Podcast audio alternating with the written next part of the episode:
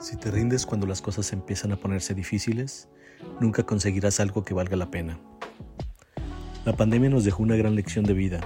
Ante una crisis que impacta nuestra economía es necesario pensar y actuar. Sobre todo esto último, generar acciones con base a nuestras habilidades y fortalezas, pero sobre todo nos mostró nuestras debilidades, nos colocó en un momento incómodo y con una complicada visión del futuro. Hoy en Creativo Radio con Ricardo Esparza, Pensar es gratis. Esta experiencia nos llevó a valorar las situaciones de la vida y a darnos cuenta que debemos de estar listos para lo que venga. Pensar no siempre es suficiente. Quedarnos mucho tiempo ahí nos hará perder tiempo e imaginar escenarios hipotéticos que solo con la acción podremos validar. Si bien pensar se dice que es gratis, la verdad es que tiene un alto valor. Por lo tanto, este ejercicio de análisis debe de tener parámetros y objetivos muy claros para entrar en una sesión de pensamiento resolutivo reflexivo, imaginativo y generativo. Todo conocimiento que no es puesto en acción no sirve de nada. Por lo tanto, debemos tener momentos dedicados al pensamiento pero con un fin u objetivo muy claro. Para ello, te comparto estos tips donde podrás tener un ejercicio de pensar con un mayor beneficio. 1. Pensar no es actuar. Recuerda que pensar es aplicar el conocimiento que tienes en resolver o mejorar una determinada situación que se te está presentando como un reto y que persiste. Por lo tanto, requiere detenerse a pensar qué hacer con ella. 2. Planteamiento del problema.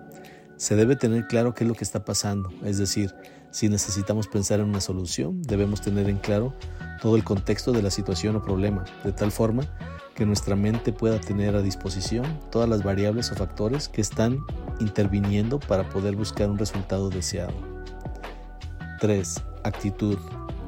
La actitud lo es todo. Define y marca la diferencia. Es como abordamos las situaciones. Una actitud positiva te llenará de pensamientos positivos, los cuales también hay que analizar. Y mucho, ya que siempre hay posibilidades, soluciones para todo y mantener una actitud adecuada es importante para resolver los problemas reales de la vida. 4. Acción.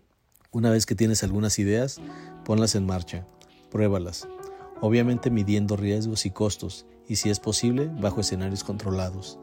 Esto te ayudará a ir viendo si tus hipótesis son acertadas y a descubrir variables que no tengas en la mente que te afectarían.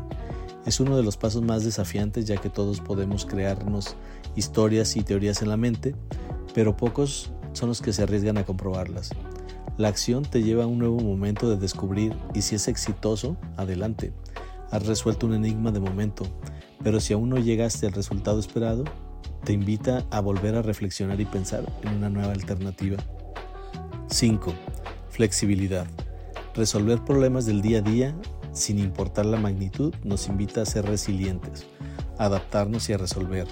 Pensar no es gratis, siempre tiene un costo, nuestro tiempo, la opción no elegida, las pruebas realizadas y la nueva reflexión.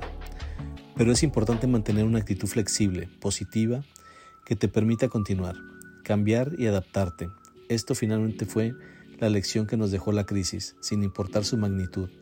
Sobrevivirán los más preparados, pero sobre todo los más adaptados.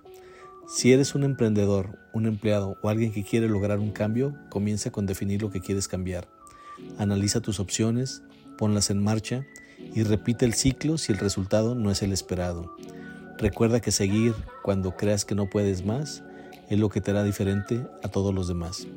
Como siempre agradezco que hayas llegado hasta aquí, suscríbete, déjanos tus opiniones y comenta qué temas te gustaría que sintetizáramos. No te pierdas de nuestros estrenos semanales. Esto fue Creativo Radio con Ricardo Esparza. Hasta la próxima.